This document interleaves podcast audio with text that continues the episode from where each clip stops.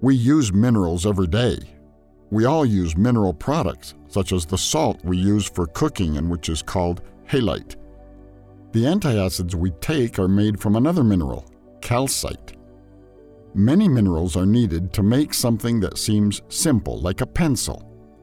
The tip of the pencil is made of graphite and clay minerals, the upper ring of copper and zinc, and the characteristic yellow coating has pigments made from a variety of minerals.